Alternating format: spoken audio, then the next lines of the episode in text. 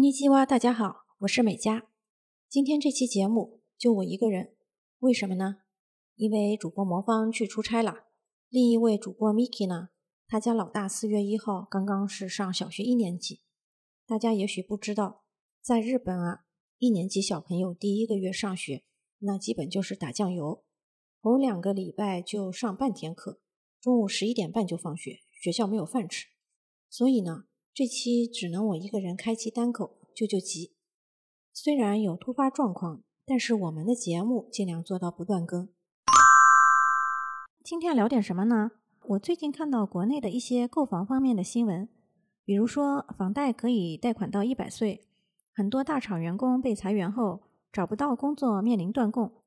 我自己其实在日本买过两次房，所以今天就想跟大家聊一聊在日本买房贷款。还贷，还有万一断供以后会是什么状况？相信对日本的经济文化比较关注的朋友，应该都知道，日本的首都圈其实是以东京为中心，加上周边的千叶县、神奈川县和埼玉县，组成一个商业文化中心。其实就类似于我们中国的上海、昆山、苏州这样的一个关系。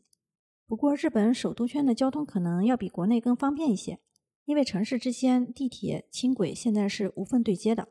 所以很多人在东京上班，其实居住在周边的千叶、神奈川或者埼玉县。日本的好大学和好公司都聚集在东京，所以首都圈的人口密度非常高，大约占了全日本总人口的百分之二十八。那么这么多人，肯定是要住房子的呀。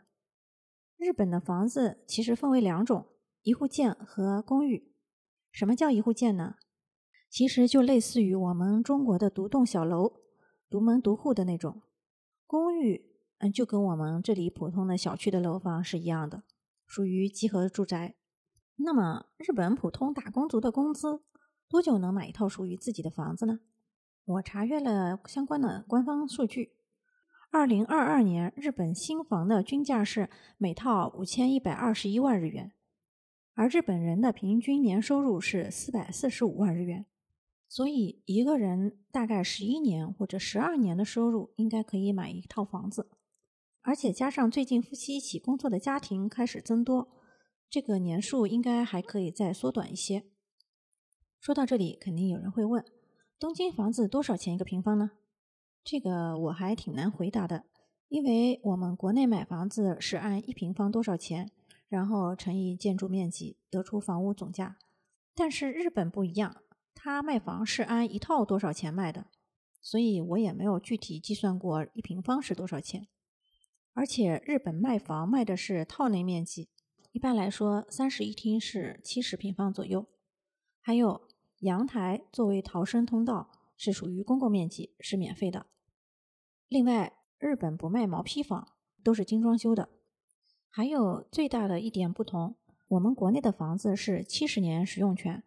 日本是永久产权，所以有人他喜欢买一户建，是因为想把这块地代代相传。接下来以我自己的经历说说日本买房的流程，怎么选房子呢？我是按照地铁线路选定了一个候选区域，比如说我想住在哪条地铁线的哪几个站，然后按照这个在房产网站上找房屋信息。这里需要提醒大家的是。日本看房子需要提前预约，因为他们会给你安排专用的时间，然后会安排专人来接待。你要是突然去，就会给人家造成麻烦，而且不符合日本社会的习惯。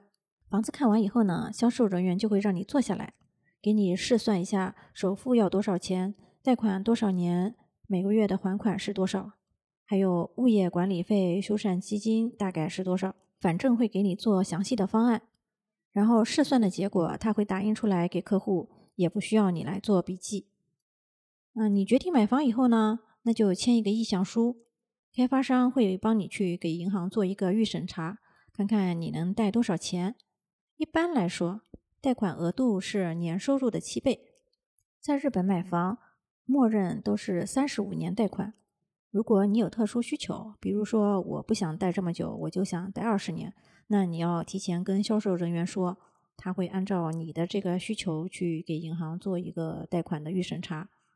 我第一次买房的时候，因为还不是永居嘛，所以交了百分之二十的首付。在日本，如果不是永居的人，一般是要求付百分之二十到三十的首付。后来第二次换房的时候，我已经拿到了永居，所以我是零首付买的。日本的个人住宅贷款利息其实是比较低的，银行的利息目前是年息不超过百分之零点八五。还有一点跟我们国内不同的是，日本的房贷除了可以从银行贷。还可以从一个叫 Flat 三十五的住宅支援机构贷款。Flat 三十五能贷到的金额其实是要高于银行的，但是相对来说呢，利息就要稍微多一点，大概是年息百分之一多一点点。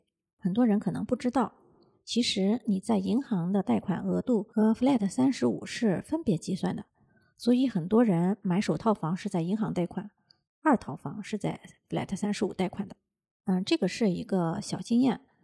其实很多日本人他也不是很清楚，因为日本人大多数一生就买一套房，那没有买过二套房，所以他是不清楚这个事情的。那我们中国人要是有了闲钱，会有这个置业的习惯，所以其实在日本有很多中国人买二套房的话，都是在 Flat 三十五来贷款的。还有日本银行对每个月还款的额度有限制。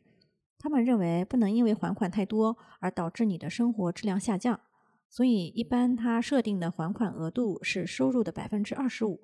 银行信贷部门好像就是按这个标准来审核的。嗯，反正我两次买房的贷款手续都是开发商帮忙办的，我自己也没有跑过银行。记得当时提供的是前两年的收入证明、纳税记录还有流水。哦，对。还有医保和养老保险，如果你之前没有好好交的话，那你贷款肯定是下不来的。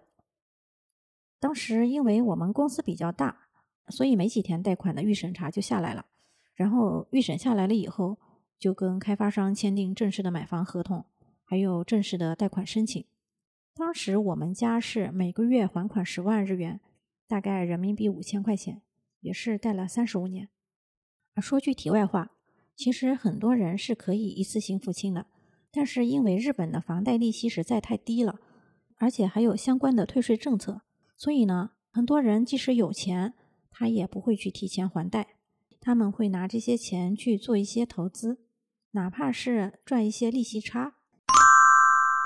其实日本买房还是有挺多地方跟中国不一样的。嗯，第一点，日本银行贷款的时候。会强制要求你加入一个叫团体信用生命保险的险种。这个保险是干什么的呢？就是如果贷款人因为某些情况，比如说死亡或者重大疾病，没有能力再继续还贷的时候，保险公司会帮你还清余额。其实我觉得这个还比较人性化，至少能够保证这个家庭的成员还有房子居住。这个保险好像中国没有，而且我发现。有的团体信用生命保险里的项目还是挺不错的，比如说孩子骑自行车撞人，这个保险还能理赔，而且关键是这个保费很便宜，每个月是几百日元，大概人民币几十块钱。第二点，日本住房贷款是可以抵个税的，啊，其实这个政策中国也有，但是中国的计算方法我不是很知道。日本的抵税额的上限值是贷款余额的百分之一。比如说，你到年底还剩三千万日元的贷款，那么年底退税的上限是三十万日元。所以，如果当年你个人所得税交了十五万日元，那最后就会把这个十五万全都退还给你。所以，日本银行每年到年底之前就会把贷款余额的证明寄到你家里面，方便你去办理退税。要特别提醒一下的是，第一次退税公司是不能代办的。需要自己去税务局现场办理，或者在税务局的网站上申请。第二年以后，你就只要把证明交给公司，公司是可以代办的。这个政策是一开始可以退税十年，最近因为消费税涨得比较厉害，所以延长到了十三年。第四个，其实我觉得是蛮有意思的。日本的业主委员会是真的在正经干活，小区的业主要定期来选举业主委员会的成员。业主委员会开会是有正式的日程的，这个日程在前一年年底就会定好，而且每次开会的内容都有文字记录，会后会印刷分发到每家每户。嗯，说句不夸张的话，我估计很多公司的会议记录都没有这个详细，一般都有十几页。如果有重大决议，也会提前发问卷调查到每户，然后回收结果。年底的时候会有财务报告，嗯，主要内容是这一年的各种支出，比如说，嗯，请的这个物业管理人员的工资，还有小区添置的什么财务。细节到这一年印刷这些通知花了多少钱，甚至是业主委员会开会喝了几瓶矿泉水。然后我突然想起来一个细节：之前我们小区的业主委员会里面需要有人负责消防事宜，而且要求这些人具有消防的资质。但是我们小区的业主里面没有人有这样的资质，最后怎么办呢？就由全体业主花钱让几个业主去培训。然后考取了相关的资质，所以日本人做事真的是好认真。那么，如果出现了断供，会出现什么样的情况呢？其实这个跟中国应该是一样的。断供以后，银行会没收房产进行拍卖。但是日本银行有个很奇葩的做法，这个我是听我一个朋友说的。当时结婚以后，他们在日本买房。是以他先生一个人的名义去办的贷款，他没有作为担保人，房产证上也没有写他名字。嗯，但是从法律上来说，因为是在婚内购买的，所以这个是夫妻共同财产。但是后来，当他们发生了离婚诉讼，官司还没结束的时候，他前夫断供了。这个时候呢，他跟律师一起去银行商量，能不能由他先来还贷。等判决出来了以后，再进行过户更换还款人姓名。在中国的话，估计只要是有人还钱，管他是谁呢，对吧？可是到日本就不一样了，日本人是如此的死板，打死都不同意让他来还。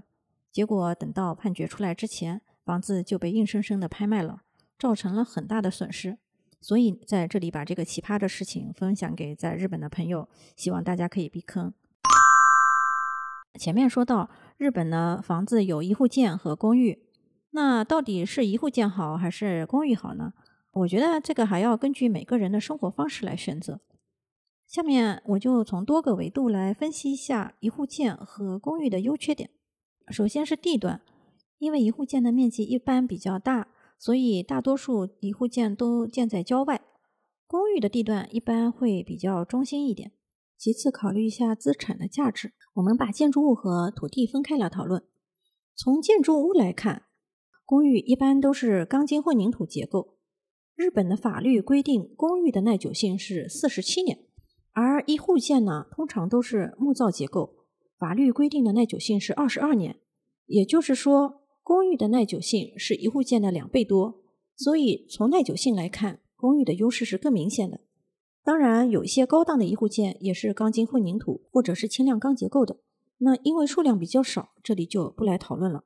但是从土地价值来看，因为土地基本上不会贬值，而且还可能升值。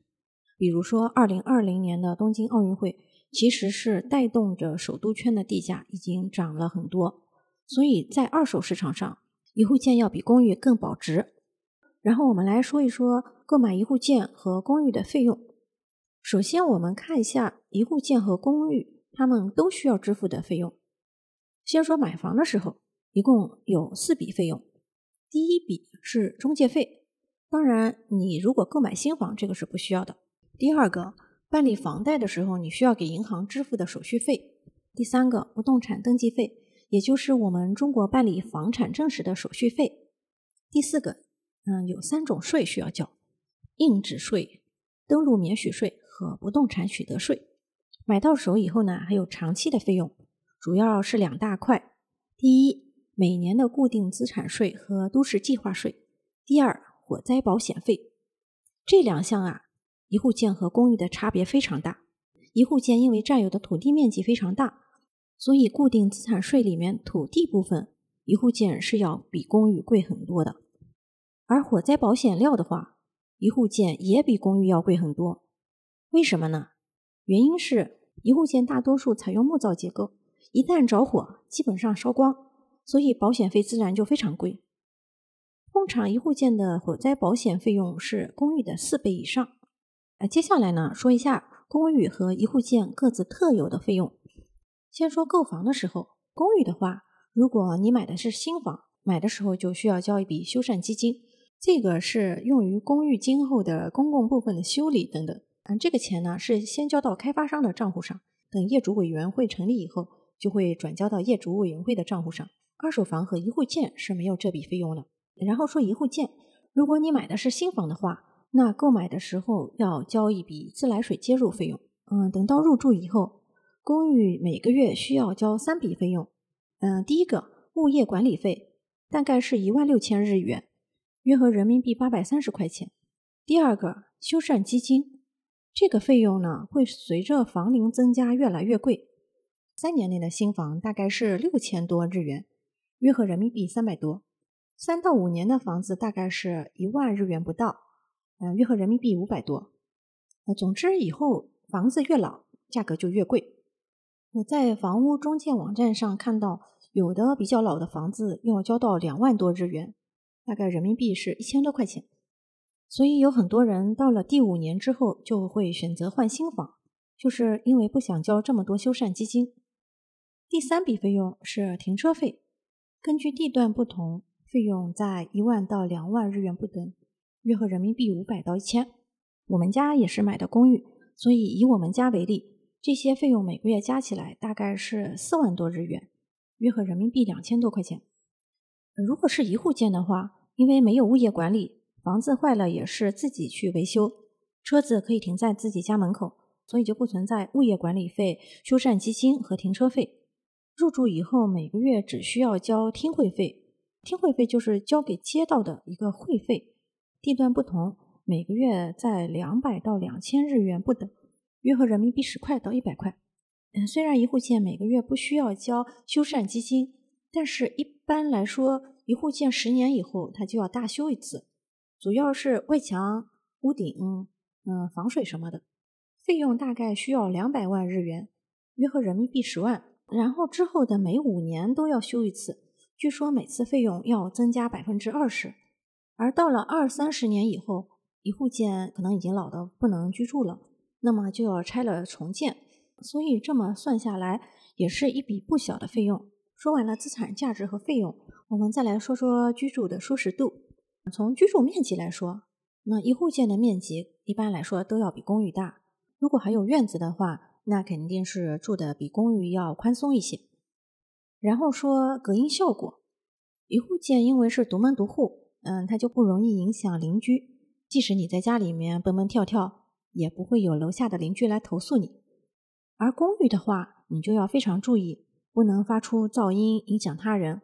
关键是有些日本人对声音非常敏感，一点点声音他就要去报警投诉什么，所以很麻烦。另外，私密性的话，一户建肯定要比公寓更好一些。嗯，下面来说扔垃圾。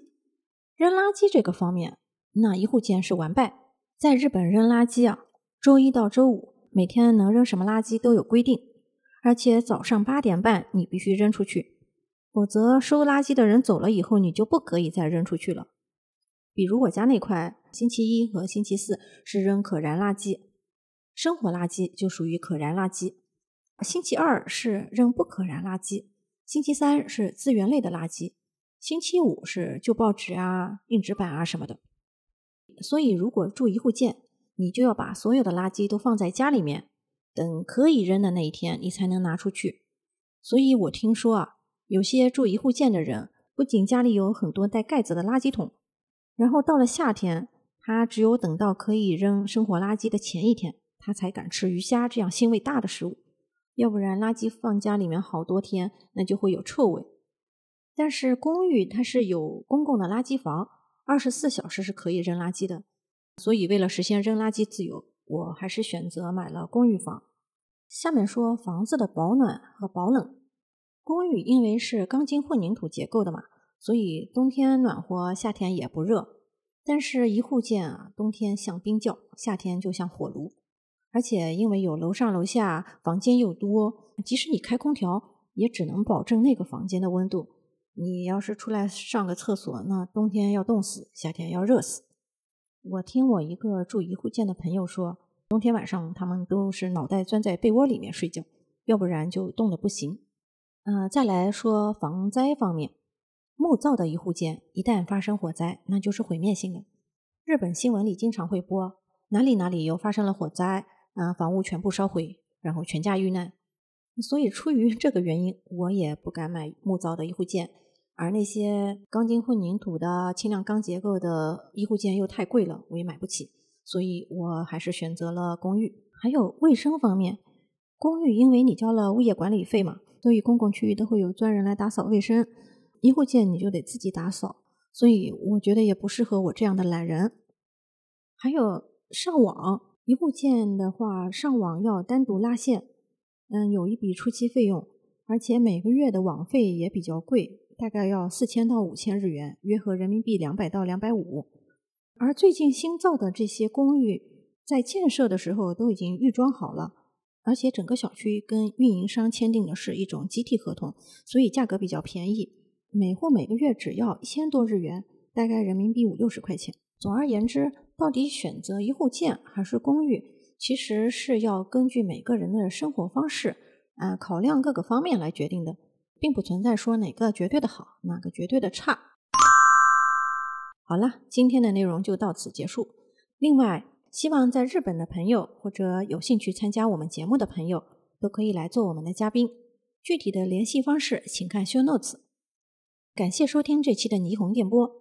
你可以在小宇宙、喜马拉雅、网易云音乐、QQ 音乐收听我们的节目。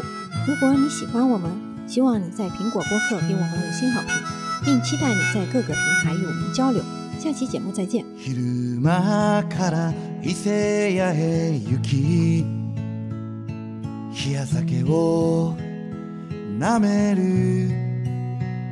白は塩でと決めている。風任せのくせに。髪もひげも白く。ほぬしわは深く。老いぼれ背中丸々。ギタだけ抱え旅から旅へと歌い歩き歌い疲れ容疑者に